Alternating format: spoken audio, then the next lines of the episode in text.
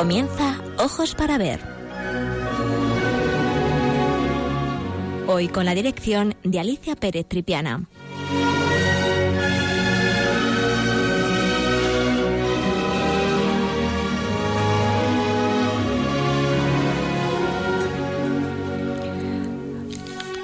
Buenos días, queridos amigos de Radio María, de nuevo con todos ustedes para hablar de arte. La obra elegida para el programa de hoy es un bellísimo cuadro de uno de los pintores más importantes de la escuela española. Su nombre, Francisco Ribalta. Nacido en Solsona, Lérida, el 2 de junio de 1565 y muerto en Valencia en 1628. Artista que vivió entre dos siglos y maestro de dos maneras de concebir el arte Formado en las filas del manierismo, más grandilocuente de finales del siglo XVI, sin embargo, Ribalta halló en la madurez de su estilo la clave para representar la realidad con una emoción mística y sincera, que haría de su arte vehículo de acercamiento de lo divino y lo humano, en una síntesis entre lo verdadero y lo revelado, entre lo visto y lo sentido, con el más sencillo y por lo tanto el más difícil de los lenguajes. En él prendió con fuerza el primer naturalismo de la pintura barroca en España, y a él le cupo el mérito de servirlo con la calidad y la severa grandeza de los grandes maestros. En el programa de hoy estudiaremos el impresionante cuadro ejecutado por el pintor en torno a 1620 y fue realizado para el convento de la Sangre de Valencia de la Orden Capuchina. Su título, San Francisco confortado por un ángel. El santo se encontraba solo en su celda, apenas iluminado por un candil, en esa soledad irrumpe un ángel que con su música le consuela. El arabesco que forma el ángel con su irrupción se corresponde con el tembloroso retorcimiento del fraile, de una eficacia y una delicadeza extraordinaria, que convierte su figura en una de las páginas maestras de la historia de la pintura española del siglo de oro. En la primera sección haremos un breve repaso por la vida y obra del artista. En la segunda parte hablaremos de la vida de San Francisco. Y en la tercera vamos a hablar de ese famoso cántico a las criaturas, también conocido por el cántico al hermano Sol. Un cántico religioso compuesto por San Francisco en dialecto umbro a finales del año 1224 o principios de 1225, es decir, poco antes de su muerte. Francisco se encontraba enfermo y casi ciego, fuertemente decepcionado por la marcha de la orden que había fundado. Estaba solo y atormentado. En una noche de tormenta salió de su choza y elaboró el cántico como expresión de alabanza a todas las criaturas terrenales, así como a las fuerzas de la naturaleza. El texto contiene además algunos elementos de lengua latina, toscana e italiana. Es considerado como una de las primeras obras escritas en lengua italiana. De acuerdo con la tradición, este cántico fue entonado por primera vez por el propio San Francisco y por los hermanos León y Ángel, dos de sus compañeros más cercanos. Y en contra de lo que siempre hacemos en este programa, que la música la ponemos casi al final, vamos a empezar a escuchar esa adaptación musical de este maravilloso cántico para ir entrando un poco en ese ambiente extraordinario de nuestro querido Poverello.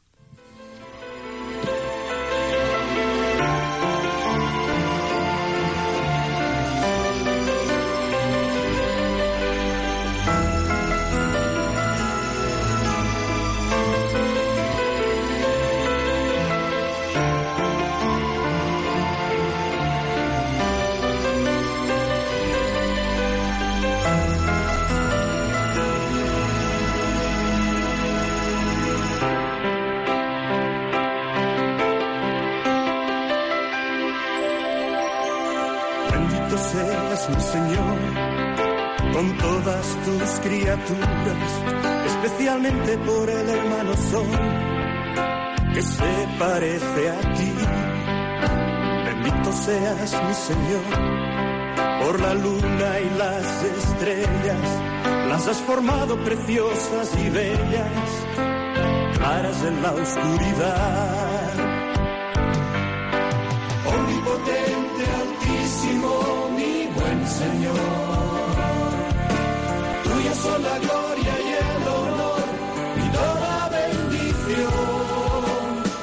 Omnipotente, altísimo, mi buen Señor. Tuyo son la gloria y el honor y toda bendición. Bendito seas mi Señor por el tiempo nublado y sereno. Bien, pues eh, luego seguiremos escuchando este maravilloso cántico y ahora vamos a entrar en materia. Vamos a conocer primero eh, algo de la vida de este pintor, Francisco Ribalta, que no es demasiado conocido, pero mm, sabemos eh, que es uno de los más importantes pintores de ese siglo de oro. Se tiene noticia del nombre de sus padres, Juan y Magdalena, de cuyo matrimonio nacieron cinco hijos. Los mayores fueron Juan y Paula. Luego vendría al mundo Francisco. Y detrás de él aún nacieron Aldonza y su hermano menor, Gabriel, que fallece muy niño. Tal vez el contacto con el canónigo Juan Crexas, que apadrenó a Francisco en su bautismo, potenciaría el ambiente devoto que debió respirar desde su infancia el futuro pintor cuyo carácter profundamente religioso fue objeto de comentario por parte de quienes le trataron. El hecho de que su padre fuera sastre de profesión y que su hermano Juan llegara a ejercer de sombrerero, unido a la circunstancia de no tener noticias de ningún pintor entre sus familiares, permite suponer que la vocación artística del joven Francisco respondería a una decisión personal antes que a la inercia de una tradición familiar. En 1581, habiendo fallecido sus padres, Francisco Ribalta decide muy pronto abandonar para siempre su Cataluña natal y marchar a Madrid, buscando en la corte un horizonte artístico más rico que el que le ofrecía su tierra de origen. En este primer paso sería definitivo este primer paso sería definitivo para el devenir artístico del joven pintor. El Escorial fue el lugar de aprendizaje. Allí fueron acudiendo a lo largo del último tercio del siglo XVI verdaderas legiones de artistas españoles e italianos y pronto se convirtió el Real Monasterio en el más importante crisol de experiencias de la Europa de su tiempo. Es evidente que muchos pintores italianos acudieron allí contratados por Felipe II, y no lo es menos que otros, españoles, con inquietudes y ansiosos de aprendizaje, o con la esperanza de ser contratados por el rey, acudieron también a la sombra de sus muros, en busca del más amplio horizonte artístico que en España se podía hallar y que, desde luego, se desarrollaba en perfecta sincronía con la pintura europea más avanzada. Aunque no hay documentación escrita sobre la presencia de Francisco Ribalta en el Escorial, muchas obras que el pintor realizó hasta bien entrado el siglo XVII acreditan sin ningún género de duda que el monasterio filipino fue su verdadera escuela y en él aprendió las bases de su arte, tomando apuntes, realizando copias, intercambiando experiencias y aprovechando en grado sumo todo cuanto allí pudo ver. Este aprendizaje pronto convierte a Francisco Ribalta en, el, en artista sumamente ecléctico, que muy pronto supo asimilar. Por un lado, el dramatismo de Navarrete el Mudo, por otro, la retórica de Cincinnato, también la grandilocuencia de Tibaldi, el academicismo de Chúcaro, la preocupación lumínica del mejor cambiaso y la técnica deshecha a la veneciana perfectamente visible en los tichianos de, de las colecciones del rey.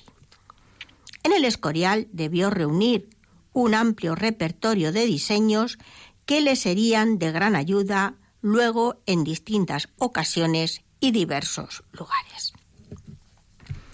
En Madrid se casa con Inés Pelayo y del matrimonio nacerán primero dos hijas y en 1597 un hijo, que con el nombre de Juan Ribalta llegaría a ser excelente pintor y su mejor discípulo. Pocas noticias existen de los años que Francisco Ribalta pasa a Madrid, pero al margen pasa en Madrid, pero al margen de los contactos que mantuvo con, las pinturas y los pintores italianos del Escorial, ya señalados, es evidente que también se relacionó con otros artistas, como Bartolomé Carducho, de cuyas pinturas aprovechó Ribalta algunos de sus tipos humanos. También Sánchez Coello deja ver sobre, Ribalta, sobre el Ribalta más temprano ciertas influencias en el modo de concebir y componer. Como ven ustedes, a lo largo de la historia del arte, los pintores, eh, sobre todo en sus comienzos, aprenden de los grandes maestros para luego sintetizar todos esos conocimientos y crear lenguajes propios, lenguajes diferentes. Desde febrero de 1599 en adelante se documenta la presencia de Ribalta en tierras valencianas y no ha aparecido documentación que permita asegurar que durante el resto de su vida saliera el artista de allí.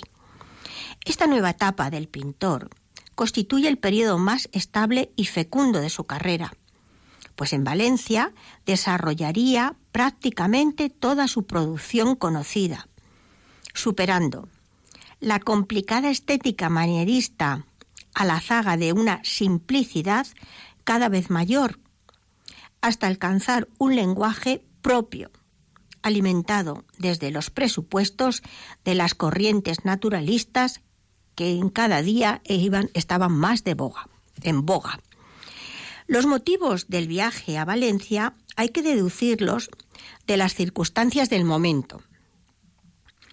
Felipe II muere en 1598, lo que quizá disipara en Ribalta alguna esperanza de trabajar como pintor de corte, y sin duda, enterado de las demandas artísticas del arzobispo San Juan de Rivera, ocupado a la sazón en la, construcción del Colegio del Corpus Christi en Valencia, decide trasladarse allí.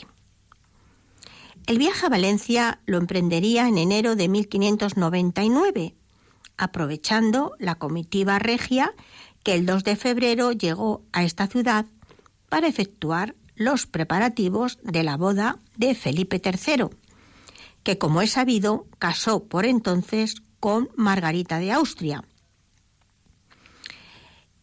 En esa, ceremonia fue oficiada por el arzobispo Juan de Rivera en la Catedral de Valencia.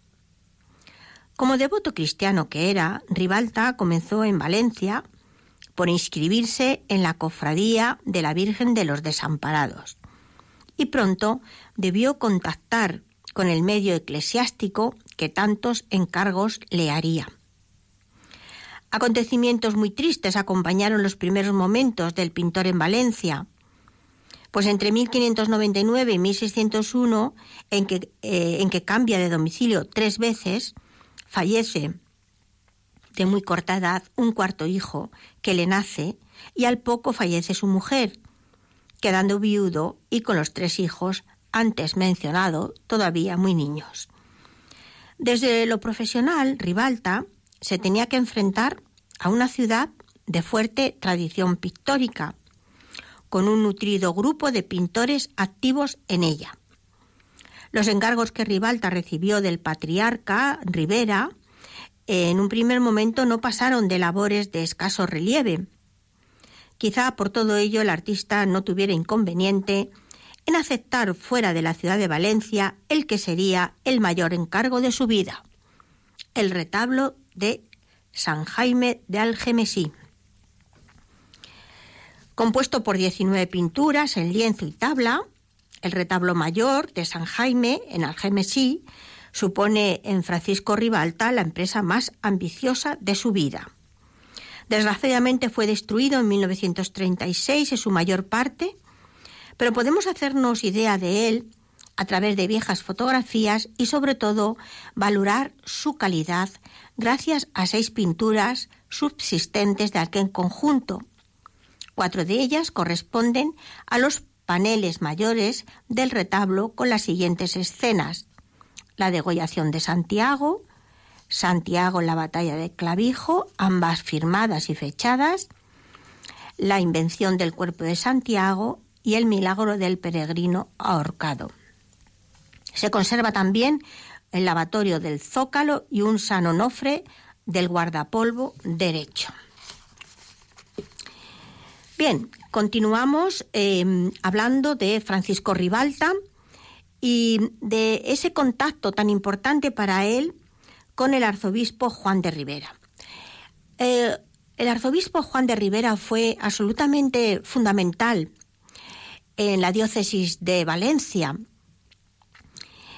porque eh, era un gran teólogo que había estado en las sesiones de, Trento, y lo cierto es que traía con él todas esas novedades tan importantes eh, que se habían dictado, aconsejado en las últimas sesiones del concilio, en donde eh, el arte, el arte religioso, debía de conmover, debía de ser un lenguaje cercano al fiel que viera, que estuviera contemplando las imágenes.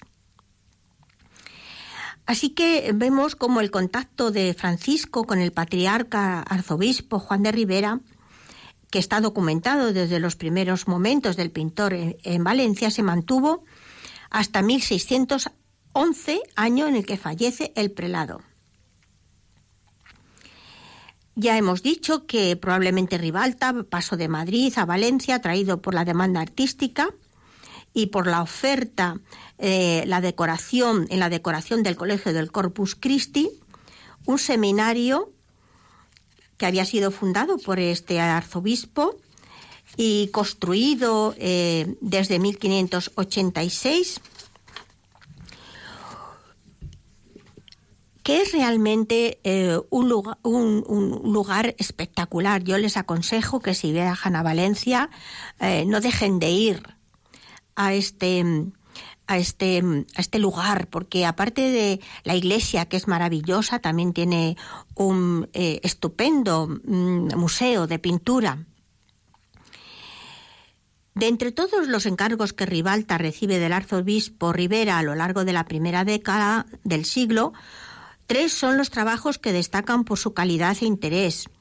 Por ejemplo, el gran lienzo ya mencionado de la aparición de Cristo a San Vicente Ferrer, la monumental cena del retablo mayor del colegio y también, aunque a una cierta distancia de estos, el nacimiento en que en 1610 pinta para el ático del retablo mayor. La familiaridad que Ribalta mantuvo con el colegio seminario del Corpus Christi, lugar de encuentro de muchos artistas valencianos en la primera década del siglo XVII, es indudable que sirvió para consolidar su prestigio en la ciudad y evidenciar su supremacía sobre otros pintores locales, que en 1607 contaron con él para la creación de un colegio de pintores, con objeto de velar por los intereses profesionales del gremio, abogando por la calidad de la pintura y por la prohibición del libre ejercicio de la, profesión sin título que sancionara dicho oficio.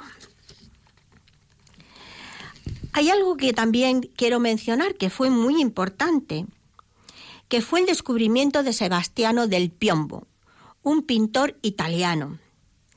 En la segunda década del siglo XVII comenzaría Francisco Ribalta a fijar su atención en los modelos de Sebastiano del Piombo, lo cual sería decisivo para la elaboración del estilo monumental del pintor, buscando una gravedad y un decoro cada vez más riguroso que indudablemente sustituye el primer paso para la elaboración de ese estilo más maduro del que hemos estado hablando y que va a ser realmente impresionante.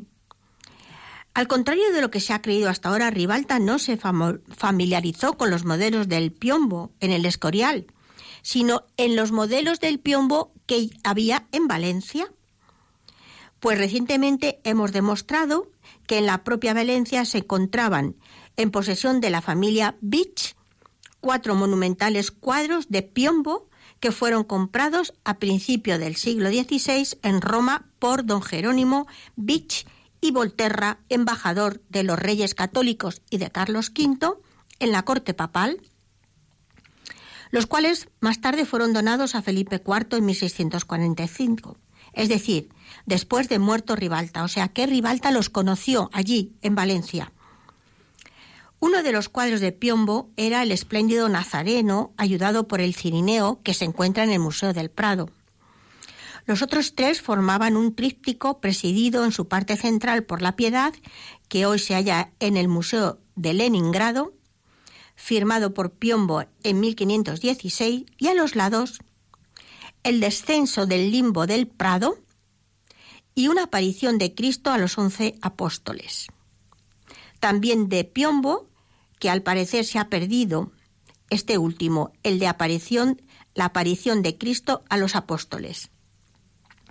Estas pinturas de propiedad particular de la familia Pitch probablemente serían lo más admirable y grandioso que se podía encontrar en Valencia en aquel tiempo, y no en balde ejercieron una poderosa influencia en los pintores valencianos de la primera mitad del siglo XV. Perdón, del siglo XVI.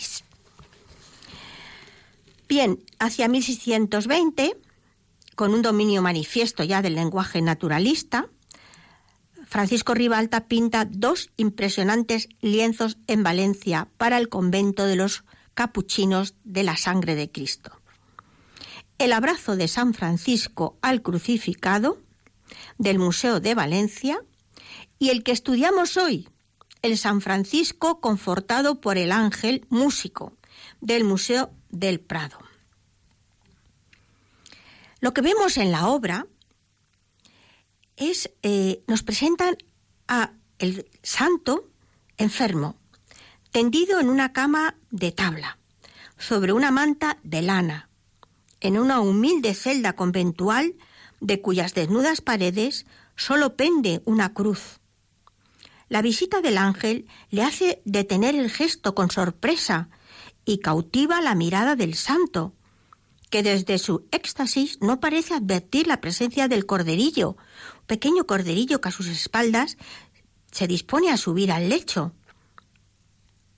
En la penumbra del fondo, un fraile, con el rostro apenas iluminado por un candil que lleva en la mano, irrumpe en la escena con una bandeja de comida, sin notar la visión celestial que sólo percibe el santo enfermo. Aquí Ribalta actúa con un agudo sentido de la realidad, plasmado, plasmando una escena de gran misticismo con el más cotidiano lenguaje. El hábil manejo de un espacio único en el que sitúa figuras celestiales y terrenales respirando la misma atmósfera, el sobrio tratamiento de la mesita del primer término, el sentido casi táctil en la manta de lana o en la áspera estameña franciscana, la sabia utilización de la luz que envuelve y vigoriza las figuras, con natural apariencia sin renunciar a su significado teológico, son elementos todos de hondo naturalismo que muy pocos tienen que, que muy poco tiene que envidiar a lo que en paralelo se daba en Italia tras la elección de el genial Caravaggio. Vamos a pasar a la siguiente sección, pero vamos a seguir oyendo la maravillosa interpretación musical del Cántico al Sol. Y por el viento que nos despeja, golpeando en nuestra cara, bendito seas mi Señor, por la limpia hermana agua, ella es útil, humilde y casta se cuela por nuestro interior. Omnipotente, altísimo, mi buen Señor. Tuyo son la gloria y el honor y toda bendición. Omnipotente, altísimo, mi buen Señor. Tuyo son la gloria y el honor y toda Bendito seas mi Señor por nuestro hermano es alegre, robusto y bello, nos da luz y. Bendito seas mi Señor por la hermana madre tierra, produce frutos, flores y hierba, nos sostiene y nos lleva. Omnipotente, altísimo, mi buen Señor. Tuyo son la gloria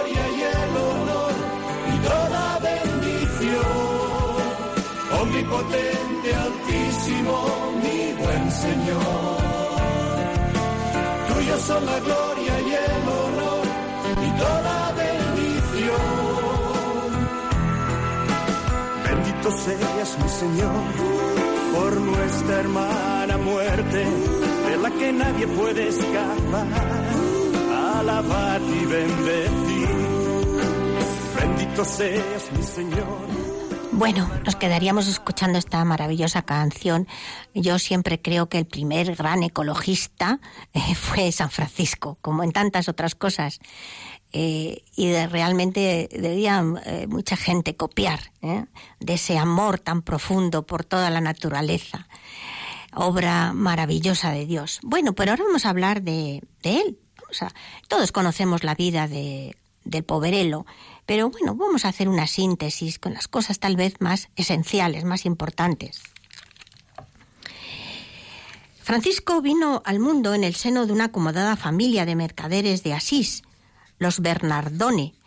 Como correspondía a alguien de su clase, de su clase, disfrutó de una infancia fácil y una adolescencia placentera, dominada por las fiestas con, con otros jóvenes de su edad y los sueños de gestas militares.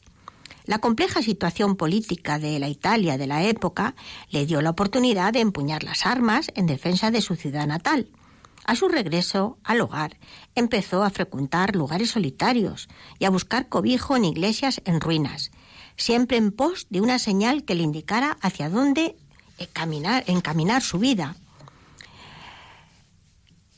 Uno de los episodios fundamentales de la conversión de Francisco tuvo eh, como escenario la capilla de San Damián de Asís. Lo narra Tomás de Chelano en su segunda biografía del santo, diciendo, entra en ella, guiándole el espíritu a orar, se postra suplicante y devoto ante el crucifijo y visitado con toques no acostumbrados en el alma, se reconoce luego distinto de cuanto había de cuando había entrado. Y en este trance la imagen de Cristo crucificado, cosa nunca oída, desplegando los labios, habla desde el cuadro a Francisco llamándole por su nombre. Francisco, vete, repara mi casa, que como ves se viene del todo al suelo. Presa de temblor, Francisco se pasma y como que pierde el sentido por lo que ha oído. Pero se apronta a obedecer. Se reconcentra todo en él en la orden recibida. La respuesta del poverelo a estas divinas palabras fue probablemente la oración ante el crucifijo de San Damián y pronto traducida al latín para asegurar su difusión. Una vez escuchada la palabra divina, Francisco se lanzó a predicar en Asís. Al burgués Bernardo de Quintavalle, el primer discípulo que se unió a su misión. No tardaron en seguirle otros hasta sumar doce. Al frente de ellos, el poverelo partiría con destino a Roma para obtener del Papa Inocencio III el visto bueno a su fraternidad. Esta no cesaba de crecer y pronto la porciúncula se quedó pequeño y hubo que buscar un nuevo emplazamiento. Lo encontraron en un humilde establo en Ribotorto, en las proximidades de Asís, aunque por poco tiempo. De regreso, una joven de origen noble solicitó a Francisco que la acogiera entre los suyos. Su nombre era Clara de Asís.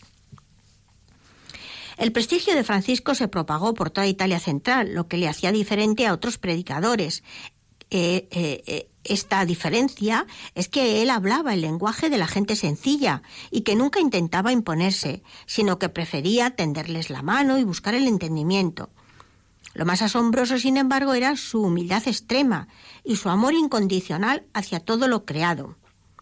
Por ello, su llegada a cada pueblo era recibida con entusiasmo por la población, y no tardaron mucho en recorrer noticias de sus milagros.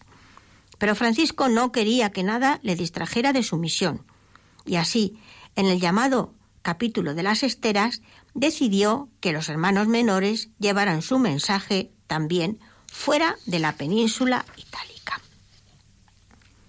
Su viaje a Oriente Después de dos tentativas frustradas, en 1219 Francisco pudo por fin ver cumplido su deseo de, viajar a Tierra Santa. Egipto fue su destino y allí se incorporó al ejército cruzado que sitiaba el puerto de Damieta.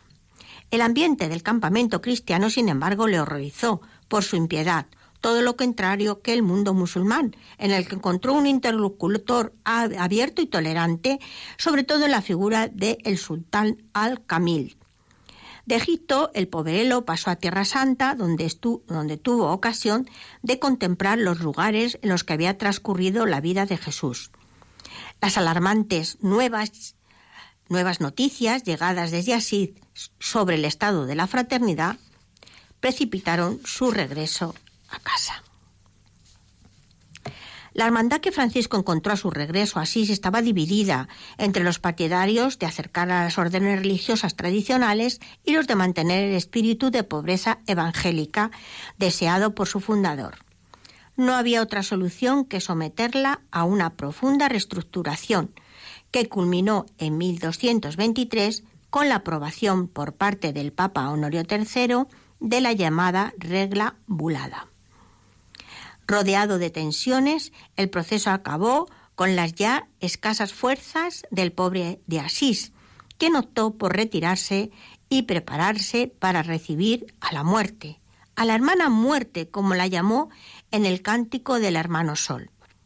Antes, sin embargo, vivió una Navidad muy especial y recibió el regalo de los estigmas de la pasión de Cristo en el monte Albernia. San Francisco en el resto del mundo, pues vemos cómo esas tensiones en el seno de la orden franciscana entre espirituales y conventuales se agravaron a la muerte de su fundador, al tiempo que el vicario general diluía el compromiso con la pobreza.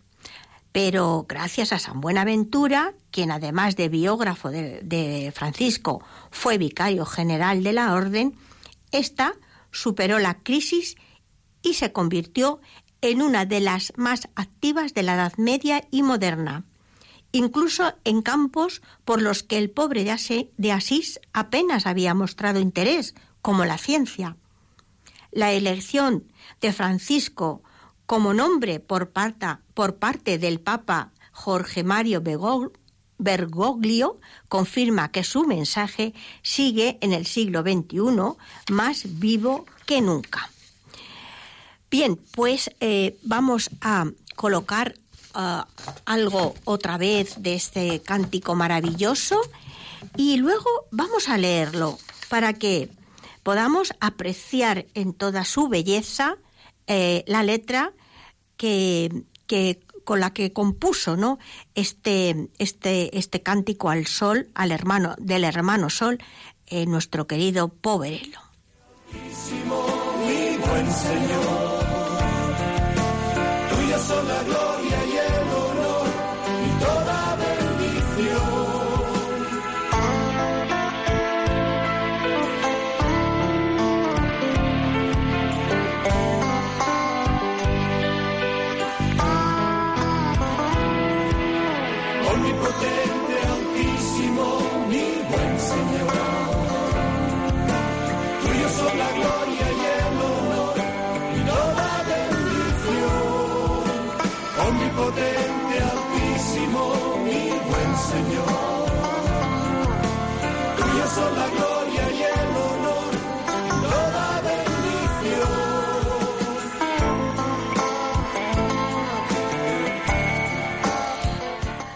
Bueno, queridos amigos de Radio María, de nuevo con ustedes, hablando hoy de nuestro, uno de nuestros santos favoritos, eh, de San Francisco del Poverelo. Así que, em, bueno, tengo que darles el teléfono porque ya saben ustedes que me encanta que me llamen, que me digan, bueno, pues pues esos acercamientos, esa devoción que ustedes tienen al santo, alguna obra que eh, artística que pues eh, cuando rezan a, San Francisco pues eh, les ayude, ¿no? A entrar en, en oración para pedir a este maravilloso santo, pues alguna de esas cosillas, ¿verdad? Que siempre tenemos y que siempre tenemos a nuestro lado a estos maravillosos santos que nos ayudan en tantas ocasiones.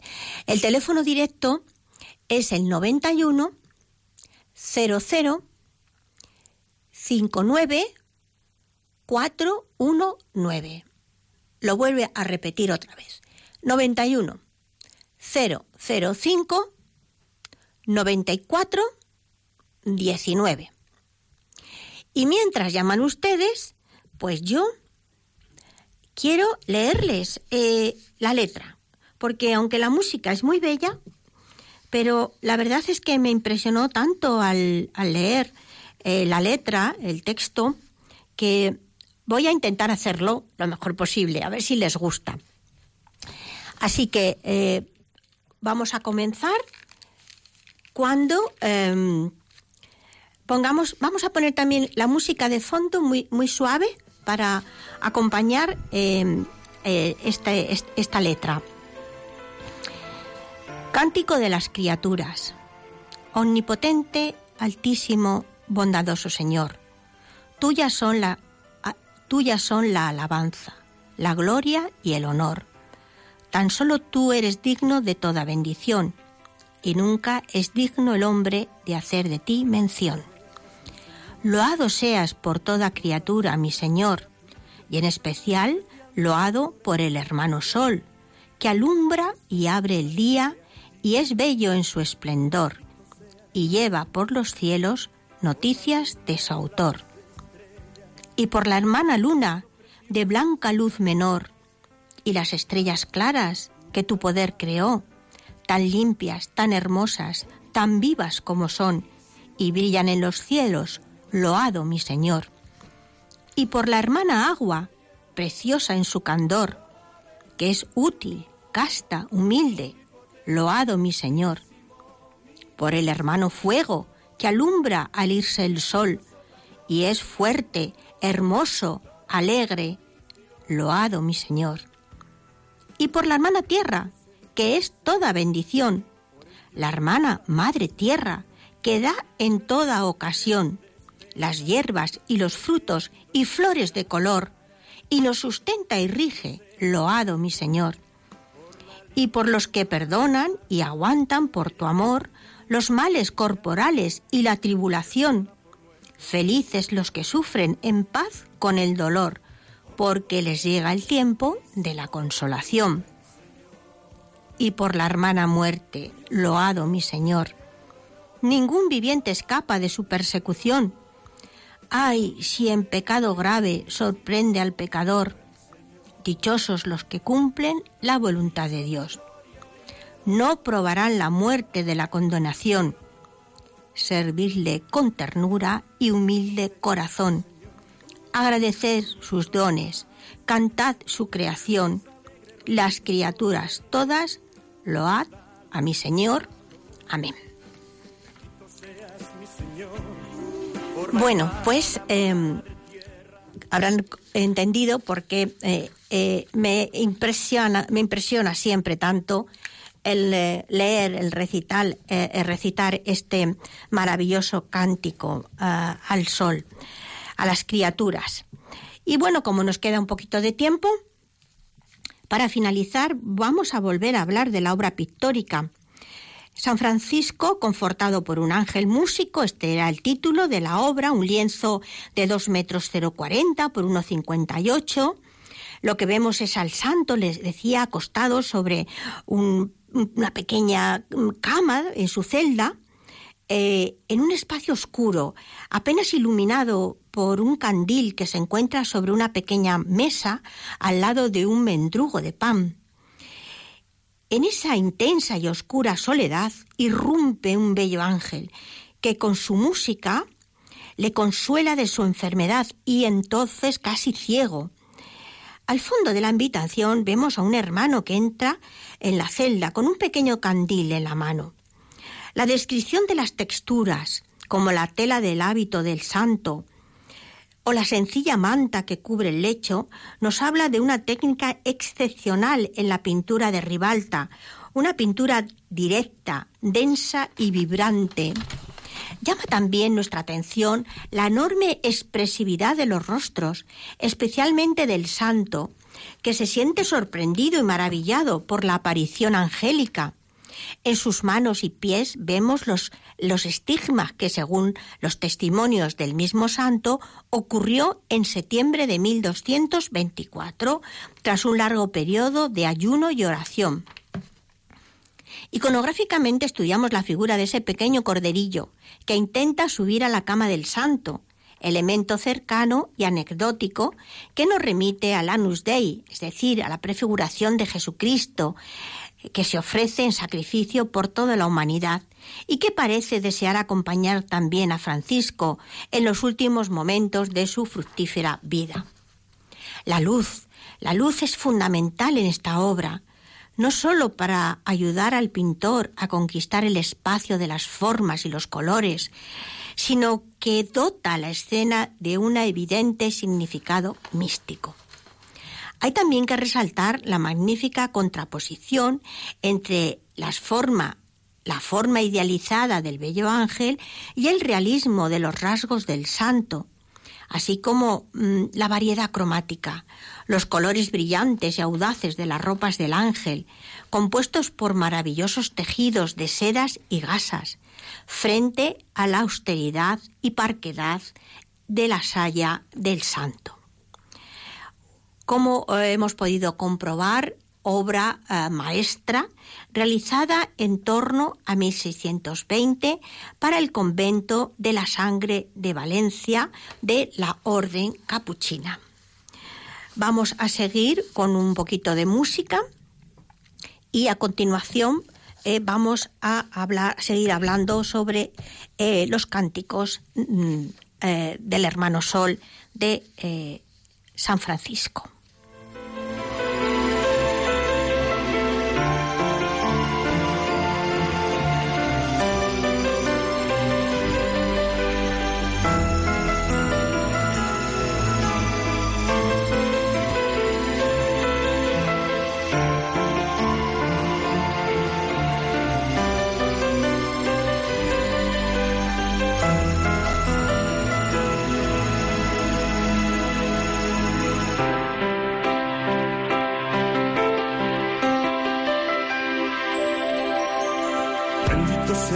Mi Señor con todas tus criaturas, especialmente por el hermano Sol que se parece a ti. Bendito seas mi Señor por la luna y las estrellas, las has formado preciosas y bellas, claras en la oscuridad. Omnipotente, altísimo, mi Señor son la gloria y el honor y toda bendición. Omnipotente, altísimo, mi buen Señor. Tuyo son la gloria y el honor y toda bendición. Bueno, pues vamos a seguir hablando de estos, mm, estos cánticos y también de la predicación a las aves, algo que también nos llama tanto la atención. Em, el episodio más célebre de esta devoción por las criaturas es la predicación que hizo a las aves, de las que se hace eco tanto Tomás de, de, de Chelano como San Buenaventura en sus biografías así como las florecillas, pues nos cuentan cómo sucedió posiblemente en 1212 en el camino de Canara a Begaña. Francisco vio entonces cómo en los prados y las ramas de los árboles sabía cómo en, en, los prados y en las ramas de los árboles se había juntado un gran número de aves de distintas especies. Palomas torcaces, golondrinas, cornejas, grajos. El poverelo, dejando plantados a sus estupefactos compañeros, corrió hacia ellas. Esperadme en el camino, porque voy a predicar a las avecillas, les dijo. Las avecillas no solo le escucharon, sino que comenzaron a mover sus alas y abrir sus picos en señal de asentimiento. Solo al final, cuando el santo hizo la señal de la cruz y les otorgó su bendición, remontaron todas el vuelo al mismo tiempo. No acabó ahí todo, pues según las florecillas, se dividieron en cuatro bandadas, formando una cruz en el aire y desperdigándose por las cuatro partes del mundo. Así también la predicación de Cristo, renovada por San Francisco, la extenderían él y sus frailes por toda la tierra. Y a semejanza de las avecillas, sin poseer nada propio en el mundo, confiarían su vida a la divina providencia. Bueno, pues, eh, queridos amigos,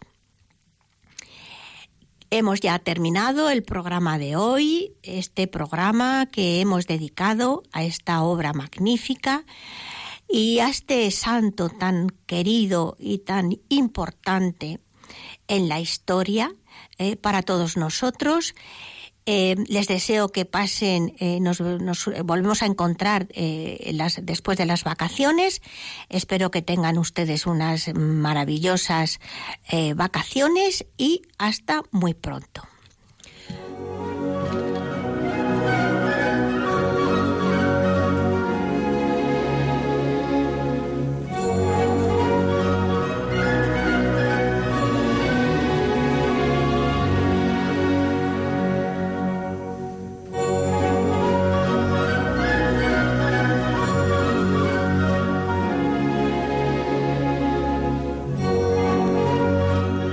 Escuchado en Radio María Ojos para Ver.